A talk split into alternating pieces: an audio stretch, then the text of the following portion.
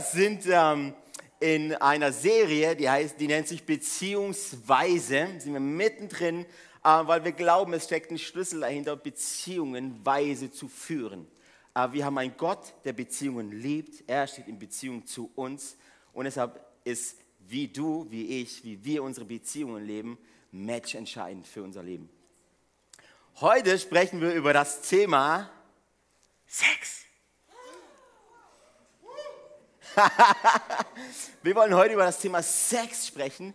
Ich habe die Message Bettgeflüster genannt, weil, weil wir so getrimmt sind, dass alles, was im Bett passiert, darüber wird entweder gar nicht gesprochen oder geflüstert. Das ist so ein Tabuthema, oder? Alles, was bis zum Schlafzimmer ist okay, aber sobald es ins, ins Schlafzimmer reingeht, ist schon, ist schon ziemlich heikel, oder? So, wie geht es euch, wenn ich, wenn ich so Sex erwähne von der Bühne?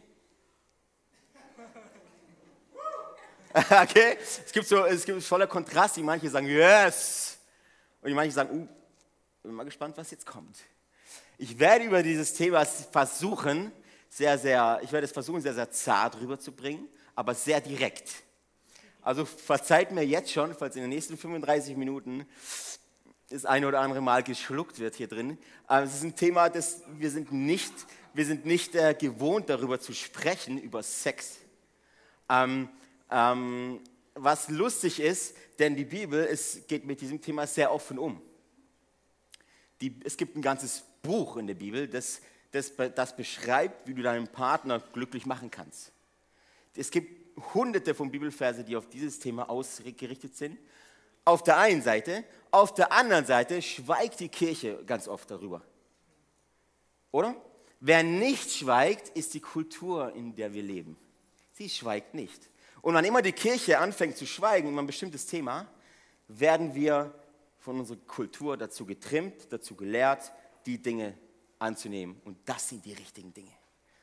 Ähm, ich glaube, dass in diesem Thema heute ähm, Freiheit für dich vorbereitet ist. Okay, für einen wenigstens. ähm, genau. Lasst uns mal äh, eintauchen in dieses Thema. Ähm, witzigerweise, vielleicht sitzt du jetzt hier als junger Mensch, so wie ich auch damals, und du sagst so, ähm, Sex ist so eine Sache, die bringt dir eigentlich keiner bei, oder? Keiner erzählt was, keiner in der Schule lernst du nichts darüber. Wenn du was darüber lernst, dann ist es meistens sehr, ähm, also es geht in eine andere Richtung, als wir es aus der Bibel kennen.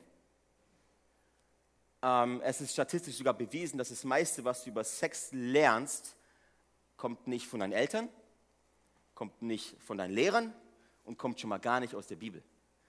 Es kommt eigentlich von RTL, von irgendwelchen Websites, von irgendwelchen Zeitschriften. Sie unterrichten dich darin, was Sex ist. Statistisch bewiesen, 80 Prozent der Menschen, die in Deutschland leben, geben an, dass sie von dem Thema Sex nicht von ihren Eltern gehört haben, nicht von ihren Lehrern, nicht aus der Bibel, sondern aus der medialen Welt.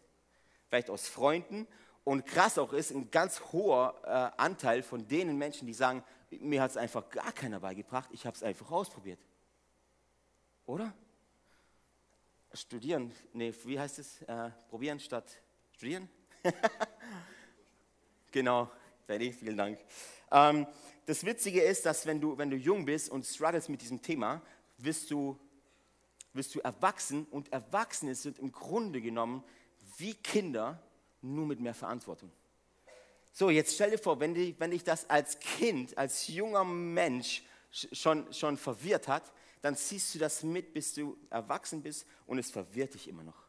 Und du hast immer noch deine Kämpfe damit und du hast immer noch deine Struggles damit. Und es bringt dich immer noch zu Fall. Deshalb ist es so wichtig, dass wir über dieses Thema sprechen. Okay? Weil es herrscht, herrscht in unserer Generation, in dieser, in dieser Nation, in Deutschland so eine Verwirrung über dieses Thema, äh, mit dem wir heute einfach mal aufräumen möchten. Ähm, und wir müssen das auch tun. Wenn wir sagen, wir wollen als Kirche Gottes Königreich repräsentieren, dann gibt es keine Tabuthemas. Dann gibt es das nicht. Dann müssen wir uns am Riemen reißen. Und auch wenn ich heute Nacht eine schlaflose Nacht hatte, weil ich nicht wusste, wie ich dieses Thema rüberbringe, Trotzdem sagen wir, okay, wir müssen über diese Dinge sprechen, weil sie uns alle betreffen. Hast du mich verstanden? Sie betreffen uns alle. Es gibt eigentlich so zwei Sorten von Menschen. Die einen sagen, oh, das betrifft mich nicht, aber alle anderen. Die anderen sagen, oh, es betrifft nur mich, aber alle anderen nicht. Lass mir die eins sagen, sexuelle Unreinheit, nicht zu wissen, wie wir mit diesem Thema umgehen, betrifft uns alle. Sexuelle Gedanken, sexuelle Bilder, sexuelle Versuchungen, sie betreffen uns alle. Keiner ist hier im Raum, der sagt, also ich gehe so durch die Welt und außerdem lebe ich im Wald. Selbst dann gäbe es da immer noch deine Gedanken. Jeder hier im Raum, mit jedem Menschen, der du sprichst, hat mit diesen Sachen zu kämpfen. Jeder. Lasst uns alle aufs selbe Level kommen, jeder. Okay? Äh, halten wir das mal fest. Also dein Nachbar, jeder, der hier im Raum ist. Und deshalb ist es so wichtig, dass wir darüber sprechen. Ähm, witzigerweise wirst du erwachsen und es ein, also ich war in Churchy, oder? Ich bin in der Kirche eigentlich groß geworden, war immer in der Kirche, mein Papa hat gepredigt und so, äh, ähm, dauernd. Ich war in Hauskreisen als, als Kind, ich kenne das alles. Aber keiner hat mir erklärt, was das ist, dieses Sexting. Und weil es mir keiner erklärt, kommt dann irgendwann mal jemand vorbei, vielleicht zufällig, vielleicht surfst du in irgendwelchen Webseiten und die bringst dir bei. Bei mir war das zum Beispiel so, ich habe äh, mit sechs Jahren angefangen, Fußball zu spielen und so ungefähr mit zehn, elf saßen wir in der Kabine, so die Stutzen dreckig und überall kaputt und, und fertig. Und dann fangen auf einmal so Ältere über Kondome zu sprechen. Und dann sitzt der Alessio, der Churchy, sitzt da so da und denkt so, Kondom, was ist denn das bitte? Keiner hat es mir erklärt. Und dann fangen natürlich, und dann sagen die, oh Alessio, Alessio, komm mal her, mein Freund, wir erklären dir jetzt mal ein paar Dinge. Und dann sitzt du da und denkst, was ist denn das? Und das, das ist dann Lehre. Darf ich dich was fragen? Wer hat dir etwas über Sex beigebracht? Was Sex ist? Was für eine Bedeutung hat Sex? Wo gehört Sex, Sex rein? Wie gehen wir mit diesem Thema um? Wer hat es dir beigebracht? Ja, die Bravo, Dr. Sommerteam, ja. Lustigerweise finden wir in der Bibel so viele gute Sachen darüber, was Sex ist und wie wir gut damit umgehen. Ähm, zunächst einmal ist, wie wir mit diesem Thema umgehen, Match entscheidend für deine und meine Freiheit. Sie ist Match entscheidend für deine und meine Berufung. Und ich erkläre euch gleich warum. Im Johannes Kapitel, steht, im Johannes Kapitel 8 steht irgendwo, ähm, die, ihr werdet die Wahrheit erkennen und die Wahrheit wird euch frei machen. Frei machen. Wir haben es vorgesungen, so frei. Wenn es ein Thema gibt, um das sich die Bibel von vorne bis hinten durchzieht, dann ist es Freiheit. Freiheit. Und jeder Mensch will frei sein. Wir singen darüber. Nur diesen Wunsch, frei zu sein, hat jeder Mensch. Aber das heißt noch lange nicht, dass du auch in Freiheit lebst. Die Bibel sagt, du wirst die Wahrheit erkennen und die wird dich frei machen. Vor der Freiheit ist also die Wahrheit und das Erkennen der Wahrheit. Sehr, sehr wichtig. Ähm, lustigerweise schweigt die Kirche, die, die Kirchen schweigen darüber und sogar auf der Bibelschule lernst du nicht darüber, wie du mit Sex umgehst. Das Einzige, was sie dir beibringen, ist, hab keinen, bevor du verheiratet bist. Was sie noch beibringen, wenn es hochkommt, ist so, ja, Sex ist total pervers, Sex ist eklig, Sex ist schmutzig und es gehört außerhalb, also in der Kirche reden wir nicht darüber, das gehört an andere Stelle, mach dir deinen eigenen Kopf drum oder bravo. Sex ist eklig, Sex ist schmutzig und deshalb bewahrst dir für deinen Partner auf. Oh wow, yes, ist so cool, wenn ich sowas ekliges für meinen Partner dann vorbereiten, also aufheben darf. Mega wertvoll, sehr dank, vielen Dank für die Tipps. ähm, Sex ist gut. Ich dachte jetzt die Männer, wenigstens die Männer krölen jetzt ein bisschen mit. Sex ist gut. sprech, sprech das mal aus. Sag mal, Sex ist gut. Sex ist gut. Manche nicken sogar dabei. Manche, manche trauen sich auf die Brust. Sex ist gut. Es darf einfach kein Tabuthema mehr sein, liebe Leute. Und ich weiß, dass wenn du, wenn du schon dieses Wort aussprichst, Sex, dann hast du schon so, ah, ist so schmutzig, oder? Es ist so, oh nee, ey, das, ist, das geht mir jetzt ein bisschen zu weit. Ich, vielleicht sind es noch Menschen heute hier, die sagen, boah, also rede lieber über Liebe. Über Liebe können wir immer reden, diese Schmetterlinge. Aber Sex ist so eklig, so dirty. Das geht unter die Gürtellinie. ich glaube, dass wir heute damit brechen werden. Weil ich mir wünsche, dass jeder, der heute hier ist, Freiheit erfährt. Und ich erkläre euch auch warum. Ähm, wollt ihr ein bisschen Wahrheit? Wir haben gesagt, dass vor der Freiheit, vor der Freiheit steht die Wahrheit und das Erkennen der Wahrheit. Wollt ihr ein bisschen Wahrheit hören? Seid ihr angeschnallt für die Wahrheit? Okay, dann haltet euch mal fest. Nächste Woche, von Montag bis Sonntag, werden Jugendliche zwischen 10, die, die im Alter zwischen 10 und 17 Jahre, zwischen 10 und 17 Jahre alt sind, 143 sexuell anregende Bilder im Fernsehen sehen. Und nicht ab 0 Uhr, sondern um die Mittagszeit. In einer Woche. Rechnet es aufs Jahr, rechnet es auf fünf Jahre, rechnet es auf zehn Jahre. Was das mit dieser Generation macht zwischen 10 und 17 Jahre. Wollt ihr noch eine Wahrheit? Ah, yes, ich, ich merke schon, schon gar nicht mehr so euphorisch. 50 Prozent der Jugendlichen, die noch in, zur Schule gehen, werden sexuell aktiv, noch bevor sie die Schule verlassen. 50 Prozent. Nicht mein Kind, Alessio. Der eine, der Ausländer, die sind das. 50 Prozent der jungen Menschen, die zur Schule gehen, werden sexuell aktiv, bevor sie die Schule verlassen.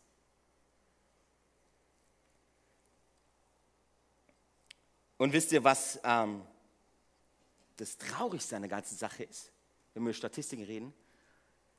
Du wirst, wenn du den Fernseher einschaltest, wenn du in die mediale Welt eintauchst, siehst du drei bis viermal häufiger Beziehungen, außereheliche Beziehungen, anstatt, anstatt Ehen, gut funktionierende Ehen immer wenn in der medianen Welt über Ehen geredet wird, dann sind es meistens ziemlich beschissene. Dann ist meistens bei Frauentausch die Mutter, die mit ihren zwei Kindern nicht zurechtkommt, die sagt, oh, oh, ist so anstrengend und mein Mann, der hilft ja nicht mit. Das wird uns verkauft, dass Ehen anstrengend sind, dass Ehen eigentlich blöd sind und irgendwie eigentlich nicht schön sind. Aber dieses ausschweifende Leben mit vielen verschiedenen Sexpartnern, das ist, das ist genießbar, oder? keine Verpflichtung. Immer wenn über Ehen geredet wird, dann werden die in den Dreck gezogen. Achtet mal drauf und es ist statistisch so bewiesen. Und jetzt kommt's, der Trend steigt. Der Trend steigt und wenn wir als Christen, als Kirchen nicht endlich anfangen aufzustehen und was zu sagen und endlich dafür einzustehen, was die Bibel darüber spricht, dann, werd, dann werden wir diesen Kampf verlieren. Und dann werden wir unsere Generation, unsere Kinder und unsere Kindeskinder an, diesen, an dieser Infektion, ich sage Infektion, weil dieses ganze Land infiziert ist davon, verlieren. Lasst uns aufstehen und dafür einstehen, ja? Ähm, Punkt 1. Seid ihr bei mir? Sollen wir kurz ausatmen? Lasst uns mal kurz ausatmen. Einleitung überstanden. Punkt 1. Sex war Gottes Idee. Sex war Gottes Idee. Sex, Gott ist der Erfinder von Sex. Also frage ich dich, wie kann Sex dann schlecht sein? Gott hat Sex erfunden und, ähm, und das ist gut und deshalb ist es schön. Ähm, wir müssen das klarstellen, dass Sex nicht böse ist und dass Sex nicht schlecht ist. Nein, Sex ist wunderbar. Sex ist großartig. Und vielleicht denkt der eine oder andere junge Mensch, ah, Leslie, du bist 34, du hast sowieso keinen Spaß mehr im Leben. Ich sage, ich habe viel mehr Spaß wie du. ja, bin seit elf Jahren verheiratet. Und vielleicht denkst du, der hat vier Kinder, der hat vielleicht viermal mit seiner Frau geschlafen. Ja, vielleicht am Tag.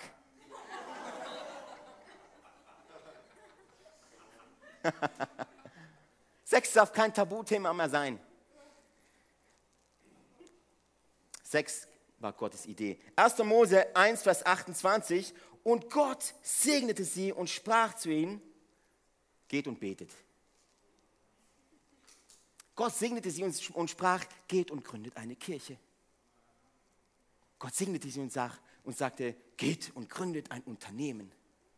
Das steht da nicht, da steht, Gott segnete sie und sprach, pack sie dir, Bruder. Gott segnete sie. Zumindest in meinem Kopf sagt Gott das so und sagt, Gott, ich habe dir die, äh, äh, Adam, ich habe dir die Eva gegeben, jetzt geht und genießt euch. Seid fruchtbar und vermehret euch. Gott ist für Sex. Gott ist für Sex. Ist das krass? Ähm, ich möchte unsere Gedanken ganz, ganz bewusst resetten über das Thema Sex. Das Erste, was du beigebracht heute Morgen, heute Abend kriegst, ist Sex ist gut. Sex war Gottes Idee. Äh, Sex ist Gottes Idee. Ähm, es ist krass, was der Feind mit diesem, mit diesem Thema Sex in unserer Gesellschaft geschafft hat.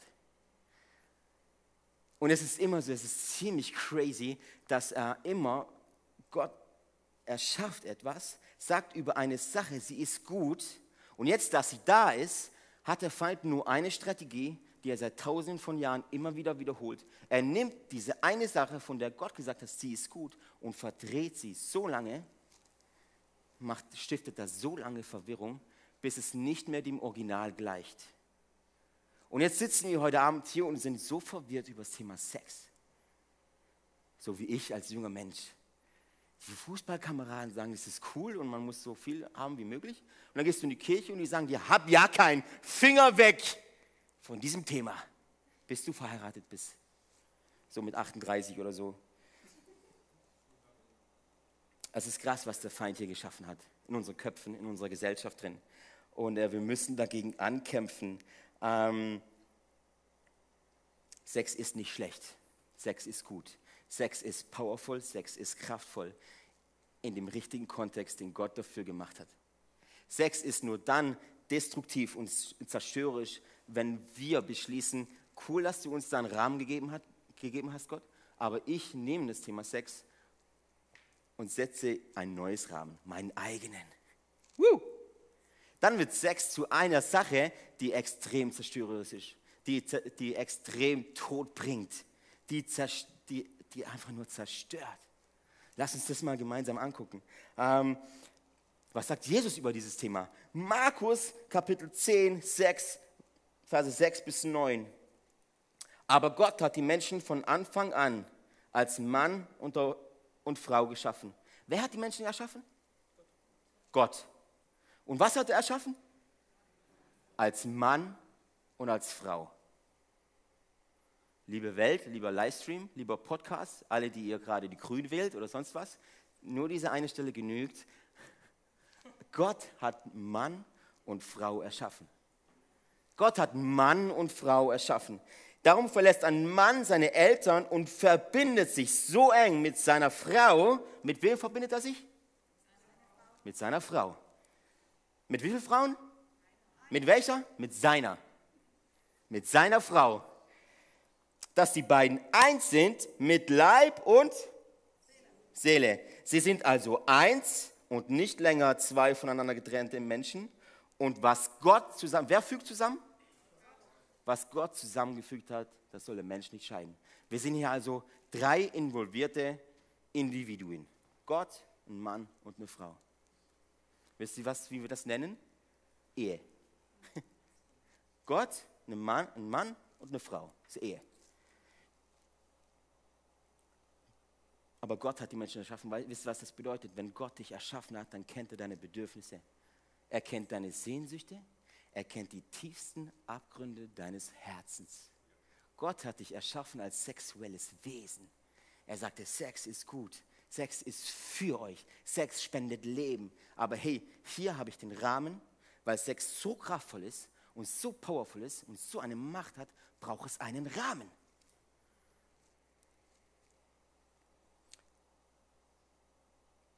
Vielleicht dachtest du, dass Sex nur ein physischer Akt ist. Dieses Körper an Körper, wenn sie sich reiben, ihr kennt das auf, von Bildern und so. Lass mich dich ganz neu inspirieren. Das Wort verbinden Die Bibel sagt hier, dass ähm, die beiden sind eins mit Leib und Seele. Dass ein Mann seine Eltern und verbindet, verbindet sich. Dieses Wort verbinden, eins werden, hat verschiedene Aspekte. Das Wort, das hier im Griechischen steht, hat ähm, wie bei der Dreieinigkeit verschiedene Bedeutungen auf verschiedenen Ebenen. Genauer gesagt auf drei Ebenen. Verbinden. Das eine ist der physische Akt, Sex. Das, was uns verkauft wird und uns wird verkauft, dass es nicht mehr ist. Sex ist mehr als das, mehr als Körper an Körper. Sex hat, äh, viel, hat zwei weitere Aspekte und das zweite, der zweite Aspekt ist, was passiert, wenn, wenn du mit einer Frau schläfst oder mit einem, eben, wenn zwei sich verbinden, ist einmal dieser physische Akt durch die Aktion. Das andere ist, du verbindest dich emotional durch Intimität. Du bist geschaffen für Intimität. Kennt ihr das? Wenn man so verliebt ist, dann gibt es Hände halten, das ist Stufe 1. Dann gibt es Küssen, ohne Zunge, dann mit Zunge. Und die krasseste Variante von Intimität ist Sex. Sex ist dann, wenn, wenn Intimität ihren Höhepunkt hat.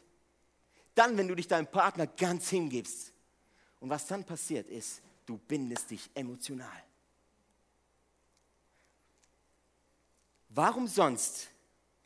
Neulich was gelesen, eine, eine Frau, nicht verheiratet, war 17 Jahre lang mit einem Mann zusammen, der sie sexuell missbraucht hat. Der sie vergewaltigt hat und der sie, der sie übel verprügelt hat und all das Zeug nicht verheiratet. Und man hat diese Frau gefragt, ja, warum bist du nicht einfach weg? War nicht eingesperrt oder so. Warum bist du nicht einfach weg? Diese Frau sagte, ich kam nicht von ihm weg. Ich kam nicht von ihm los. Emotionale Bindung. Der dritte Aspekt ist, wir haben also diesen physischen Akt durch die Aktion, wir haben das Emotionale durch Intimität und wir haben die geistliche Bindung durch einen Bund. Und jetzt wird es brutal spannend, durch einen Bund.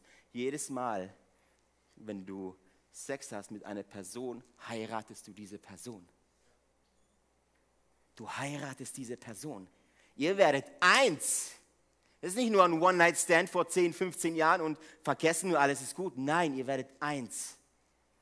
Und dieser Bund ist richtig krass. Immer wenn ein Bund, wir haben einen Gott des Bundes. Ehe ist kein Vertrag, Ehe ist keine Zeremonie, kein, kein, kein irgendwelches Ding, wo zwei, wo zwei Menschen eine Unterschrift sagen und cool, jetzt sind wir halt verheiratet. Nein, Ehe ist ein Bund. Und wisst ihr, welches, welches äh, ähm, wir, haben, wir haben auch in der Bibel einen alten Bund und einen neuen Bund. Und immer wenn Gott einen Bund mit den Menschen macht, fließt Blut. Könnt, könnt ihr euch noch erinnern, als, als die Sünde noch präsent war und Gott und die Menschheit entzweit waren? Und Gott gesagt hat, boah, ich will mein Volk zurück und ich sende jetzt Jesus Christus. Ich komme selber als, als Mensch auf, auf die Welt und ich lasse mich kreuzigen von der Menschheit, damit mein Blut für Freiheit sorgt. Das ist ein neuer Bund. Deshalb kannst du und ich frei in Gottes Gegenwart laufen. Ist das gut? Da wurde der neue Bund besiegelt. Immer wenn Gott einen Bund macht, fließt Blut. Und wir sehen das ganz krass, ganz krass in der Anatomie der Frau. Gott setzte bei der Frau das Jungfernhäutchen ein und gesagt hat, immer wenn, wenn, du, wenn du das erste Mal mit einem Mann schläfst, entsteht da ein Bund, den ich mit dem Mann und der Frau zusammenfüge. Ehe. Immer wenn du Sex hast mit einem Menschen, heiratest du diesen. Du bindest dich an ihn. Stell dir vor, du hast für 15, vor 15 Jahren, du warst noch nicht verheiratet, vor deiner Zeit, als du noch jung warst, mit jemandem geschlafen, du dachtest, es war nur ein One-Night-Stand und du hast es eigentlich schon voll vergessen.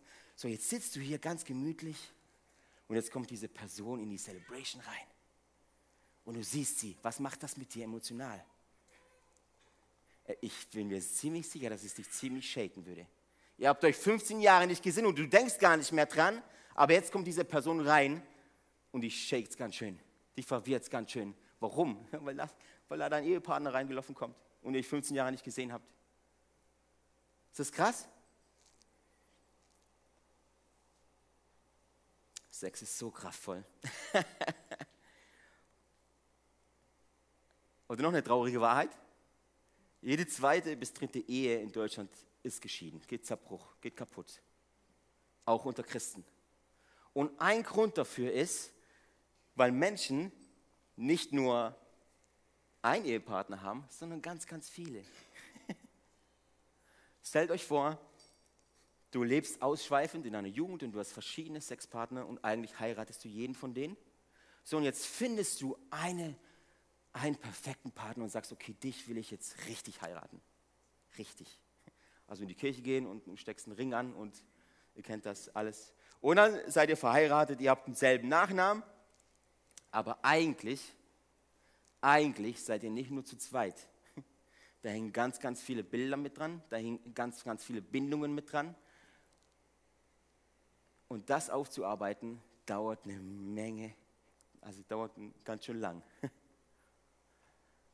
Diese, diese Zerstörungskraft, die Sex außerhalb von diesem Rahmen namens Ehe hat, ist so enorm und so gewaltig. Und wir müssen darüber sprechen. Also lass uns festhalten, ähm, jedes Mal, wenn du Sex hast, heiratest du diesen Menschen. Es ist ein physischer Akt, es ist ein emotionaler Akt und es ist ein geistlicher Akt. Ähm, krass ist, dass, ähm, lasst euch nochmal noch mal, noch mal zurück in Garten Eden, als Gott und Adam da waren, war der Teufel nicht präsent. Erst als die Eva kam, oder?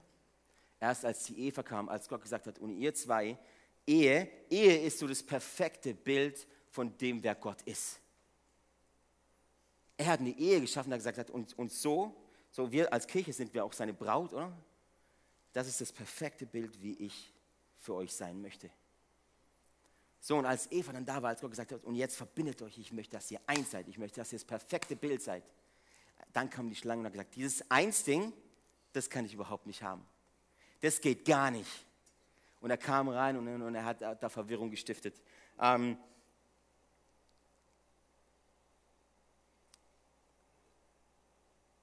mein zweiter Punkt, Sex wurde pervertiert.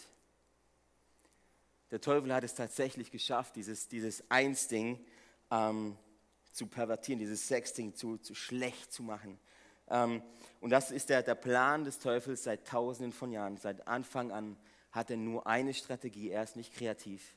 Er sagt, er nimmt die Sachen, die Gott gut gemacht hat und verändert sie so lang, bis wir Menschen denken, was ist denn hier los? bis wir Menschen selbst wir verwirrt sind und am besten gar nicht darüber reden. Ähm, das ist der Plan des Teufels. Ähm, wir haben ein Gottes Eins. Was das bedeutet, habe ich hier mal auf eine Folie. Wir haben einen Gott. Es gibt einen Mann, es gibt eine Frau, es gibt eine Ehe, es gibt einen Sexpartner, es gibt einen Leib, es gibt ein Leben, es gibt eine Ewigkeit und das alles zusammen ist ein perfekt, ergibt ein perfektes Bild. Das ist die Wahrheit. Zusammen gibt das ein perfektes Bild. So war es von Anfang an gedacht. Neulich kam jemand zu mir und hat gesagt, Alessio, aber ey, man lebt doch nur einmal. YOLO. Ich sage, nein, du lebst nicht nur einmal, du lebst zweimal. Und alles, was du in diesem ersten Leben tust, hier auf dieser Erde, hat Auswirkungen, was du, wo du im zweiten Leben bist. Du lebst nicht nur einmal, du lebst zweimal.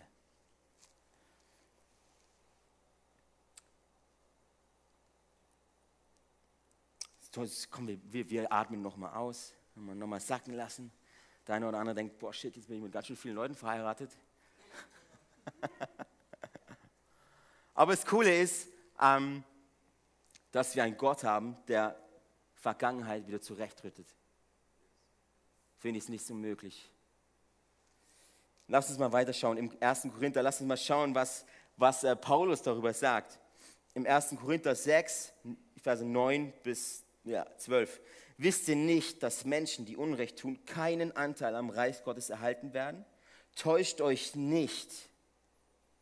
Täuscht euch nicht.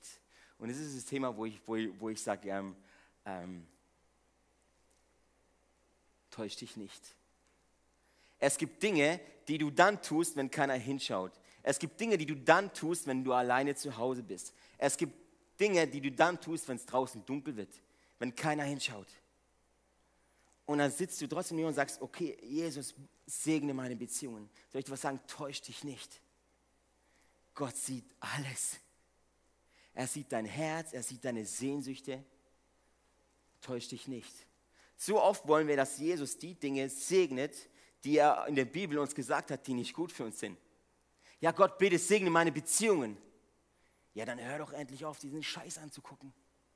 Gott segne meine Beziehungen. Ja, dann hör endlich auf, mit x verschiedenen Menschen zu schlafen. Zu oft wollen wir, dass Gott Dinge segnet, von der er uns gesagt hat, sie sind nicht gut für dich. Täuscht euch nicht. Menschen, die sich auf Unzucht einlassen, Götzendiener, Ehebrecher, Prostituierte, Homosexuelle, Diebe, Habgierige, Habgierige, Trinker, Lästerer, Räuber, keiner von ihnen wird am Reich Gottes teilhaben. Früher traf dies auf einige von euch zu, doch jetzt sind eure Sünden abgewaschen und ihr seid für Gott ausgesondert worden. Ihr wurdet vor Gott gerecht gesprochen durch den Namen von Jesus Christus, dem Herrn und durch den Geist Gottes. Ich bin Gott so dankbar für Gnade. Ich bin Gott so dankbar, dass wir nicht zur Rechenschaft gezogen werden für all diesen Scheiß, den wir tun. Wir würden, uns würde es schlechter gehen. Ich bin Gott so dankbar für Gnade dass er seinen Sohn geschickt hat, der alles auf sich nahm und für unsere Schuld bezahlt hat. Aber weißt du, dass die Sünde häufig gar nicht das Problem ist? Lass uns mal weiterschauen. Im Vers 12, was Paulus hier sagt. Mir ist alles erlaubt, aber nicht alles ist gut.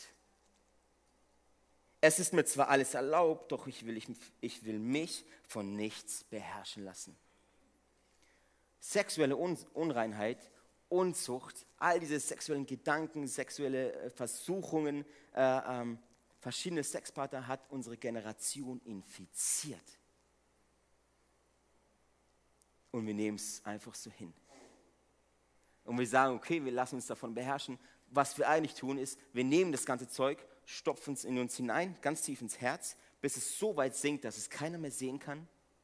Du kannst hier sitzen und 500 verschiedene Sexpartner haben. Würde wahrscheinlich nicht einer merken. Du kannst die Sache nehmen und dich so ganz tief verbuddeln in dein Herz. Dass keiner sieht.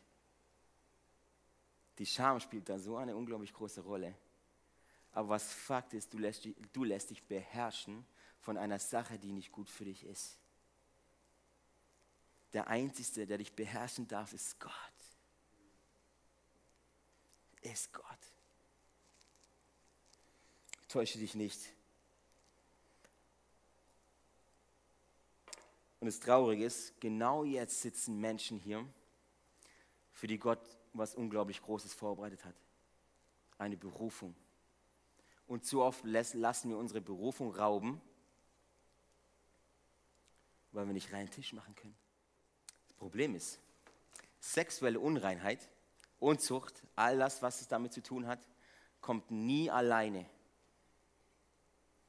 Lass mir dir ein Beispiel geben. Du kannst nicht in sexueller Unreinheit leben und nicht lügen. Stell dir vor, du bist ein junger Mensch und du gehst jetzt Freitagabends und du gehst raus, um mit deiner Freundin, Freund äh, zu, zu schlafen oder mit verschiedenen, was weiß ich. Und deine Eltern fragen dich, ja, wo gehst du denn heute hin? Und du sagst, Shisha-Bar. Du kannst nicht in Unzucht leben, in sexueller Unreinheit leben ohne gleichzeitig zum Lügner zu werden. Sexuelle Unreinheit öffnet die Tür für die ganze Party. Du fängst an zu manipulieren, du fängst an zu täuschen, du fängst an dich zu isolieren. Der Teufel piekst da genau rein und sagt, guck, was du für ein Assi bist. Du fängst an, dich zu isolieren. Church brauche ich nicht. Die sind alle zu fromm, die sind alle zu heilig. Mir geht's dreckig. Du fängst an, dich zurückzuziehen. Und das ist der Punkt, wo du am verletzbarsten bist. Das ist der Punkt, wenn der Teufel dich genau da hat, wo er dich haben will. Es ist so traurig. Und es ist genau das, was ich so hasse, wenn es, wenn es immer nur darum geht, in den Himmel zu kommen. Weißt du, in den Himmel zu kommen, das ist das niedrigste Level, das Gott für dich vorbereitet hat das Niedrigste, der Nied Ja, Gott hat so viel mehr für dich vorbereitet, genau hier und genau jetzt. Er hat eine Zukunft für dich vorbereitet. Er hat für dich eine Geschichte vorbereitet, nicht nur eine Ewigkeit. Und vielleicht ist das Einzige, was dich daran hindert, in diese Berufung reinzukommen, alles das, was du in dich hineinfrisst, all das, was du versteckst, aufgrund von Scham. Weißt du, dass du nur angegriffen werden kannst für Dinge, die du versteckst? Ich war vor ein paar Jahren, wir waren noch nicht verheiratet, Annika und ich waren auf dem Vasen in so einem Grusel, Gruselkabinett, alles dunkel drinne. Und an alle Single-Männer, wenn ihr ein Date braucht, geht in so ein Ding rein, weil die Frauen kuscheln sich dann an euch. Und weil du kannst ihn stark markieren, obwohl du wahrscheinlich auch schon ziemlich Angst hast. So ging es mir. Wir sind da reingekommen und ich gehe, oh, und ich habe sie genau gesagt, ja, kein Ding. Aber wisst ihr, wie Angst ich hatte? Es war alles dunkel. Man hat eine Kettensäge gehört. Und das Einzige, was mir Angst machte, war der Fakt, dass es dunkel war. Hätte jemand das Licht angeschaltet, hätte ich gesehen, dass diese Kettensäge gar keine Kette hat, sondern nur Geräusche macht. Wow, wie furchteinflößend. Du kannst nur angegriffen werden, du kannst nur Angst haben über Dinge, die du im Verborgenen behältst, die du für dich behältst.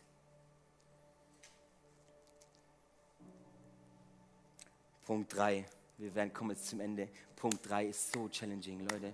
Punkt 3 ist so, ist so eine Herausforderung. Punkt 3 ist, bring's ans Licht. Bring's ans Licht. Rede mit jemandem, rede mit Gott, bring es Gott. Und Gott, Gott ist hier.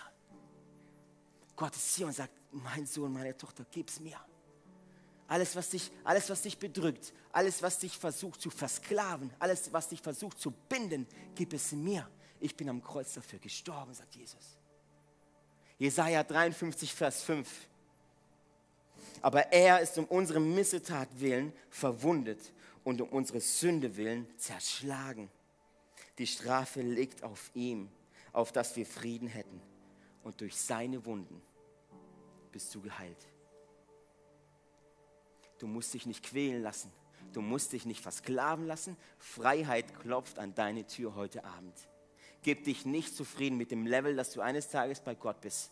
Gib dich nicht zufrieden damit. Ich flehe dich an, gib dich nicht zufrieden. Gott hat etwas für dich vorbereitet und das ist genau hier und ist genau jetzt. Er wünscht sich, dass du in Freiheit lebst. Dass du sagst, und ich bin frei. Ich habe nichts, der mich kontrolliert, nur einer, und das ist der Heilige Geist. Er spricht zu mir. Es gibt nichts und niemanden, der mir befiehlt, was ich tun soll. Es gibt nichts und niemanden, der mir meine Gewohnheiten vorgibt. Freiheit ist für dich heute Abend greifbar.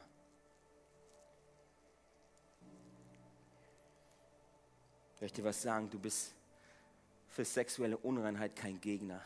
Sie überwältigt dich einfach. Manchmal denken wir, okay, ich komme schon klar damit. Tust du nicht. Vielleicht raubt sie deine Berufung. Lass uns König David anschauen. König David. Gott sagt, ein Mann nach meinem Herzen, König David. Eine große Berufung, oder? Aber er begeht Ehebruch, er begeht Unzucht. Und was dann passiert? Er fängt an zu lügen. Und, und schlussendlich wird aus ihm ein Mörder und beinahe verliert König David seine Berufung. Aber was König David macht, er bringt es ans Licht, er bringt es vor Gott. Bring es vor Gott heute Abend.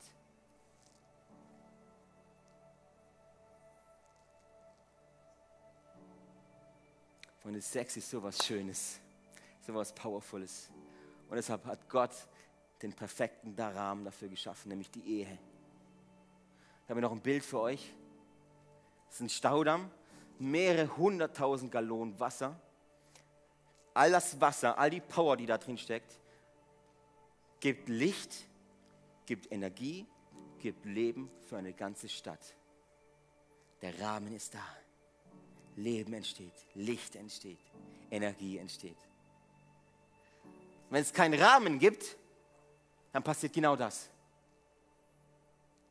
Das ist dasselbe Medium, das ist auch Wasser, aber ohne Rahmen. Und Sex ohne Rahmen wütet in deinem Leben. Und es macht alles kaputt. Die Häuser sind alle nichts wert, die Autos sind alle kaputt. Zerstörung, wo, wohin du schaust. Gott hat für dich und für mich einen perfekten Rahmen geschaffen, nennt sich die Ehe. Und die Ehe ist das perfekte Bild davon, wie Gott ist.